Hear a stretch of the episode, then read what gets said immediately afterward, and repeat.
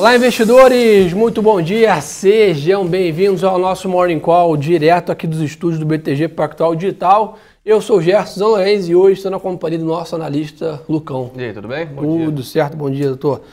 Pessoal, começar aqui rapidamente falando um pouco do mercado internacional e depois, é claro, vamos ao que interessa, noticiário no Brasil bombando.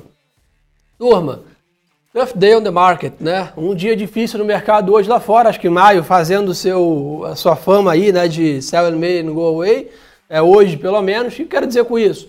Um dia difícil para os ativos no mercado internacional, um dia de risk off, aversão a risco. Pessoal todo vendendo ações, vendendo commodities, vendendo criptomoeda e comprando dólar e renda fixa americana. Então, a gente chama também de flight quality. Aí hoje estou cheio de termos aí em inglês, mas pessoal voltando para ativos de qualidade, como a gente chama, né? Menos risco, renda fixa americana e dólar. Boa. Dia difícil para a gente, muito provavelmente a gente olha commodities, a gente olha. Estava nos ajudando. Juros lá fora ruim, né? Já puxando de novo o Treasury de 10 anos e uh, dólar, DXY lá fora puxando. Então o dia vai ser difícil por aqui, promete ser difícil. A gente já viu uh, ao longo desses últimos pregões, a gente descolando lá de fora, isso é um bom sinal. Tomara que hoje seja um dia daqueles que a gente, por algum motivo, descolhe lá de fora, mas. A pressão, que, o vento que vem no mercado internacional é bem negativo. E é o que é o grande destaque do dia que pode salvar é, a performance. Ata do Fed, 3 da tarde. Então temos aí a ata do FONC, o FONC como se fosse o nosso copom aqui. Então vai divulgar a sua ata da última reunião. Eu, particularmente, acho difícil essa ata né, mudar drasticamente o mercado ou trazer alguma grande novidade. Acho que aqui é muito mais uma questão de tempo. O mercado realmente precisa, é, é, só o tempo né, vai responder essa questão da inflação nos Estados Unidos. Continua esse cabo de guerra entre, né, de um lado, o, o Fed falando que essa inflação é transitória, passageira, do outro mercado falando que a inflação veio para ficar, que o Fed deveria estar tá pensando em antecipar a alta de juros, que por enquanto está lá para 2023. Então acho que isso é o que o mercado está dividido. Naturalmente está tendo um, um, impacto gigantesco no setor de tecnologia, o que sofre também todos os mercados. Sem contar né, que esse colapso hoje nas criptomoedas também prejudica o humor como um todo. Né? Então estamos vendo Bitcoin a 39 mil dólares. Nessa madrugada, o, o Banco Central já, da China aí, né? 37 já. Já está em 37? 37, 756 agora. Então, queda, segue a pressão. Né? Queda né? livre né, no Bitcoin, consequentemente, eu estava olhando o Ethereum, todas as moedas caindo até mais, 20% de queda aí. E aconteceu nessa madrugada, né? O, o, o, Banco Central da China soltou um alerta né, numa, nos seus aplicativos aí, o WeChat, que é como se fosse o WhatsApp né, do mundo. A China usa muito esse WeChat. É, falando né, que essa moeda digital recomendando não uso, né, ou a cautela nessas moedas digitais devido à especulação, etc., era o que né, bastou para o mercado trigar aí o movimento de aversão a risco a cripto. É claro, né, a cripto é relevante no mercado global em questões de tamanho? Ainda não, mas adiciona a questão da volatilidade. Né? O que o mercado já estava um pouco cauteloso, falou, ah, aumentou ainda mais, adicionou ainda mais um pouco de tempero nesse mercado difícil. Sem contar também petróleo e minério em queda, né, Lucão? É, bom, a gente viu é, uma escalada muito grande do Bitcoin e uma, uma, um hype, digamos assim, do Bitcoin ao longo desses últimos meses, né? Perfeito. Isso, geralmente, é, principalmente em, em, quando a gente está falando aí de ciclos e quando a gente fala de, de, análise técnica, é um momento de euforia, né? É um momento onde muita gente compra sem pensar, sem é, é, ver se faz sentido os preços que, que estão e tudo mais. E aí a gente tem esse depois essa, esse momento ali de, de realização e, e né, uma queda um pouco mais acentuada. É o que está acontecendo com o Bitcoin. Vai acabar o Bitcoin? Não, não vai acabar o Bitcoin. É, se você tem uma tese de investimento olhando para criptomoedas, diversificação de carteira e olhando para longo prazo, continua, acho que não. Dependendo, até uma oportunidade para você ajustar a sua carteira.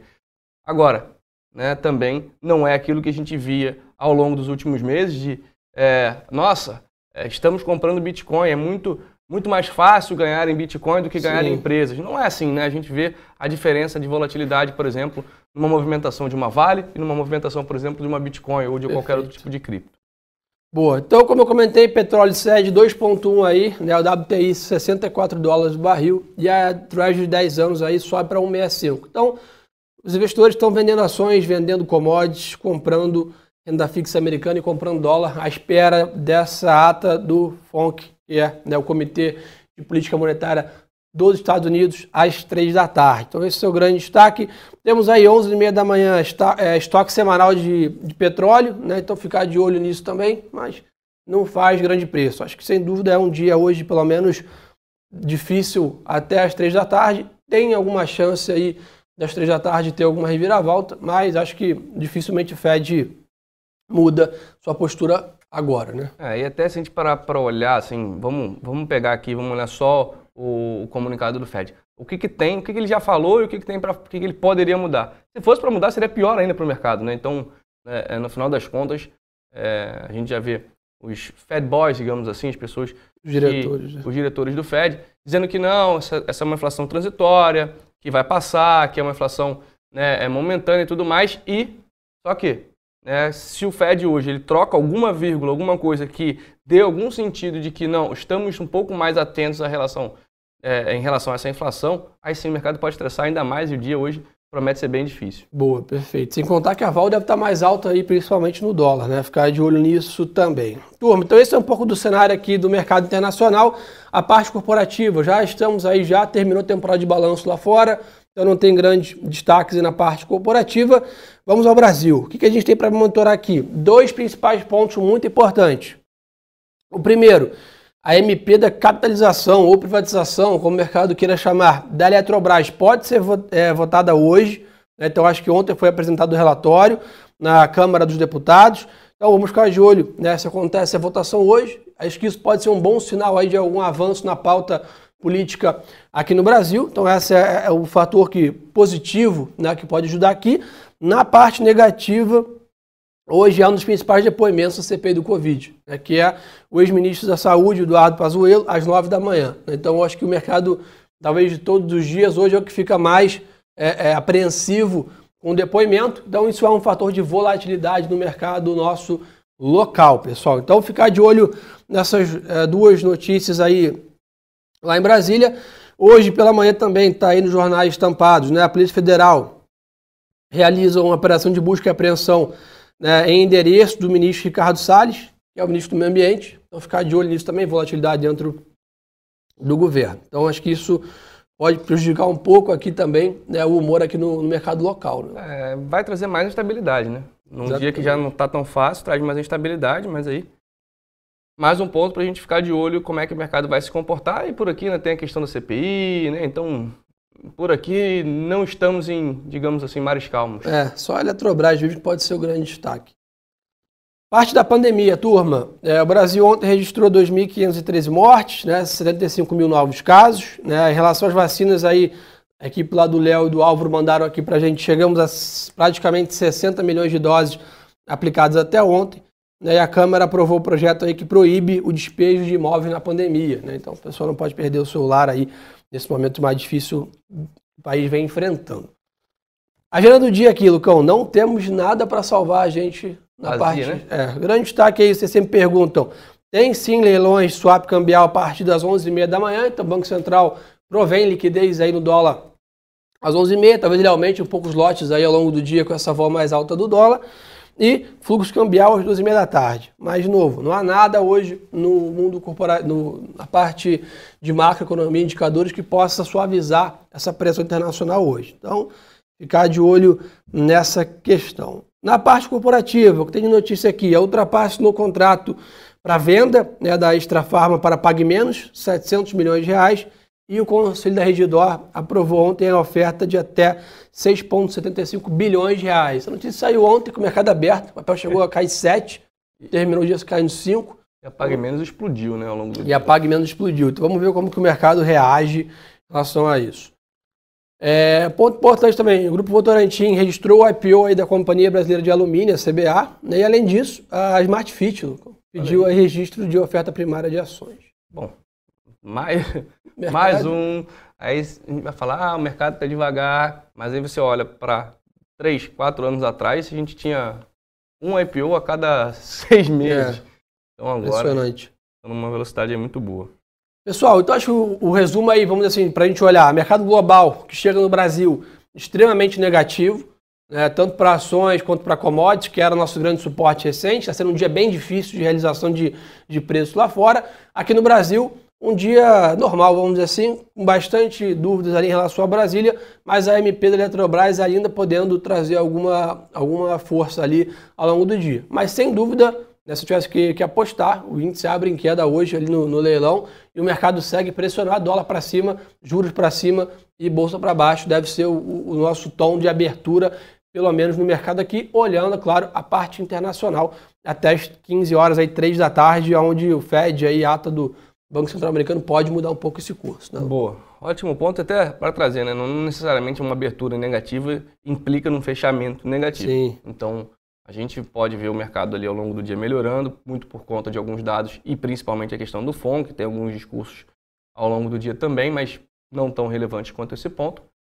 Então, vale a pena ficar de olho e também, é, acho que é isso, estou contigo, Gerson. Acho que hoje não tem muito muito, muito motivo, digamos assim, para a bolsa ter um dia positivo, a não Boa. ser que aconteçam coisas aí que a gente não tá, é, não esteja no nosso radar nesse momento. O pessoal mandou aqui um ponto importante. Ah, talvez seja uma chance de entrar no S&P 500. Acho que é de novo, né? É sempre bom ficar de olho em momentos que o mercado está em pânico, o mercado está caindo. Acho que né, a gente às vezes cria essa, essa ilusão, essa, a gente às vezes né, cai nessa armadilha de comprar sempre quando o mercado está subindo. Né? Normalmente as maiores oportunidades aparecem realmente quando o mercado está em queda. Então, ficar de olho aí na performance. A bolsa está praticamente 123 mil pontos, né? máxima praticamente. Ou seja, tem algum espaço para realização. O mercado está engasgado nesse patamar de 120 aí há um bom tempo. Acho que realmente aguardando esse destravamento da pandemia e destravamento da agenda política. Até isso acontecer, pessoal, dificilmente alçar voos mais altos. Né? Então ficamos à mercê do mercado internacional aí, dessa volatilidade, enquanto avançamos vacinação e avançamos reformas. E um ponto importante para a gente também trazer para a mesa aqui, até para começar a ficar de olho, é o seguinte: a gente viu um boom muito grande né, do setor de materiais básicos ao longo dos primeiros, vamos digamos assim, do primeiro trimestre desse ano, primeiro quadrimestre desse ano. Então, é, é, a gente viu ali até abril, até o início de maio ali, né, o setor de materiais básicos liderando a bolsa e puxando o índice até esse, esse patamar que a gente está hoje. Uhum. Mas a gente já vê uma mudança na questão do minério de ferro, uma, uma perspectiva um pouco diferente, digamos assim, do que a gente via. Isso não quer dizer que as empresas do setor de materiais básicos se tornem ruins, mas a gente pode ver uma, uma, né, um rebalanceamento de carteira por parte do mercado, olhando para outros ativos. A gente já vê isso com o índice de small caps, que vem performando ao longo dos últimos dias muito melhor Sim. do que é, o Ibov, então, a visão aqui, resumindo, né, acho que o pessoal está começando a sair de commodities e indo para comprar Brasil, acreditando no Brasil agora daqui Lojas físicas e shopping center e por aí vai. Exatamente. O pessoal perguntou o que a gente acha de Hash 11. Pessoal, Hash 11 é o ETF de criptomoedas aqui no Brasil. Naturalmente, hoje vai ser um dia mega difícil para ele também, mas não tem nada a ver, vamos dizer assim, ah, com o Hash 11 em si. É um movimento global Sim. de sell-off, de venda de criptomoedas como um todo. O pessoal perguntou aqui, a Bolsa da Fora está caindo, Rafa? Caindo e caindo bem, tá? S&P caiu 1%, Londres também, Japão e China caem mais aí um pouco, 1,3% de queda. É, então acho que é um dia negativo geral lá fora. Fala, é, entraram short em Tesla. É, David, ontem um importante investidor aí dos Estados Unidos, foi até o cara que, né, premeditou aí a bolha de 2008 né, do setor imobiliário americano, entrou short em Tesla e short em Tesla vendido em Tesla, apostando na queda das ações da companhia, achando que os papéis estão a preços né, exorbitantes. O pessoal mandou falar de cripto. Já comentamos aí, sell-off aí, mercado reagindo aí ao banco chinês americano, alertando a sua população para tomar mais cuidado, que a volatilidade está muito alta no ativo. Era o que o mercado precisava para vender forte né, as criptomoedas em geral. Boa. Uma que a turma está falando aqui, ah, o Pedro aqui, hoje ele vem faminto, que é o urso. É, hoje, sem dúvida, é um dia Show. difícil, Suzano sobe. Um beijo, não sei se sobe, porque o mercado está em sell-off global, né? Mas hoje com a alta do dólar que deve ser gerada por esse movimento, a Suzano deve cair menos que o mercado, pelo menos, é, é, em questão a isso. Ficar de olho nessa questão. Boa. O pessoal perguntou da WZ, no pré-market caindo 1,11. Boa. Ah, então, Acho que isso é muito importante também, turma. A gente, quando vem falar de um sell-off aqui, ah, então esse cut break é 10 de queda. Não é isso que a gente está querendo dizer, tá, pessoal? É um dia que a gente olha todos os ativos, a gente abre a tela nossa aqui do Bloomberg, olha o mundo inteiro, tá tudo vermelho. É, ou seja, ninguém está subindo, e o mercado de risco está tá tendo entrada de investidores. É o que a gente chama de sell-off. Não é, meu Deus, né, o mercado vai brigapado com 10 de queda, já direto no leilão de queda máxima. Não é isso que a gente está querendo dizer, tá? Só para vocês terem ideia. A gente fala quando é risk-off, né, sell-off, esses movimentos, é um movimento generalizado de venda, não quer dizer a intensidade disso. O dia que for parecido com o que a gente teve na pandemia, a gente vai avisar que é um dia difícil aí. E, e, e, também não quer dizer que a gente não vai parar de subir, né? A princípio é só um ajuste no movimento mais longo de alta. A gente continua no movimento de recuperação. É só olhar para trás, pegar seis meses para trás, sete meses para trás, a gente estava muito pior, é claro. É, é, é, estamos aí praticamente na máxima, né, o Ibov, e lá fora, tanto na Europa quanto nos Estados Unidos, as bolsas renovando máximas, então isso é até natural, normal, é, não se assustem tanto, da mesma forma que em um dia bom também não entrem numa euforia. Boa. Esse é um ponto importante. Acho que aí para finalizar, pessoal perguntando né, é, bastante sobre dólar, etc. Hoje um dia dólar mais forte, pelo menos na abertura dos investidores redeando aí, né, comprando moeda forte. Dólar bate em todas as moedas no mundo, DXY em alta. Então esse é um ponto importante para ressaltar é, com vocês também. Vamos ver mais aqui uma última pergunta. É, varejo começa a retomar? Eu acho que, né, de novo, acho que até o pessoal perguntou aqui, é, como que a gente vê a Bolsa até o final do ano? Pessoal, acho que é importante ressaltar uma coisa. O que vai movimentar a Bolsa no final do ano, pandemia e, e, e agenda fiscal ali, reformas em geral na, em Brasília. Então, assim, a Bolsa está em patamares elevados pelo boom das commodities. Agora, o que vai dar o próximo boom até o final do ano é mercado local. O mercado local está em cima de Covid e em cima é de reformas, que são medidas que não vão ser resolvidas nem hoje, nem amanhã, nem mês que vem. Então temos que ter um pouco mais de paciência. Dá para ganhar dinheiro com o mercado de lado? Dá. Né? Tem muitas ações que estão performando muito acima do índice. Só para a gente entender um pouco da dinâmica. Né? A Bolsa, olha quem olha o gráfico, a Bolsa não está lá embaixo. Né? Pelo, pelo, pelo contrário, está ali em cima, na zona mais alta de preço, aguardando esse, essa solução aí de pandemia, que deve demorar mais um, dois meses para vacinação ser com mais, vamos dizer assim, ir para um, caminhar para o final, vamos dizer assim, né, de, de queda na curva, os sinais são melhores, sem dúvida, do que a gente tem visto, é por isso que o mercado já está apostando nessa reabertura, mas tem que estar disposto a um pouco mais de volatilidade, principalmente em cima das reformas, que a gente sabe como é que no Brasil o rito é longo, é burocrático e é, e é demorado. Então, acho que esse não é um ano fácil para ganhar dinheiro, vamos dizer assim, dá para se provar isso, né, olhar o índice no ano aí, até semana passada estava 0 a 0 então, assim, assim praticamente o ano inteiro trabalhando ali, estudando, remando para praticamente não conseguir tirar nada do mercado se fosse olhar só o índice. Então acho que é um ano mais difícil, vai dar para ter, ter positivo no final do ano, eu imagino, mas com bastante volatilidade. Aí de olho nas medidas estruturais, tá, pessoal? Que é isso de reforma, né? Boa. Só para te ajudar, 3,33 de alta no ano embora. É longe de estar tá bom, né? Perfeito. VIX segue em alta lá fora, o índice de volatilidade está bombando. Eu acho que, de novo, o mercado está mais averso a risco hoje. Então apertem os cintos. Um dia mais difícil, também não precisa criar grandes alarmes, faz parte do mercado. Um dia difícil, um dia de realização é, de ativos. Obrigado aí pela super audiência de todos. Pessoal, mas o mais importante de tudo, é não esquecer de seguir a gente aqui, ó, arroba Lorenzi e arroba lucas.mclaro. Ontem eu soltei um GTV falando de independência financeira, como viver da bolsa, como construir a sua aposentadoria, ganhar dinheiro com isso, está bombando lá no meu Instagram já aí, mais de, de mil views já aí. Então acompanha aí, arroba Gerson Lourenço, e a gente se encontra lá, e Lucão também. Valeu, turma. Obrigado, Lucão, pela parceria. Um ótimo de negócios a todos. Apertem os cintos. E lembrem-se que o melhor ativo é sempre a boa informação.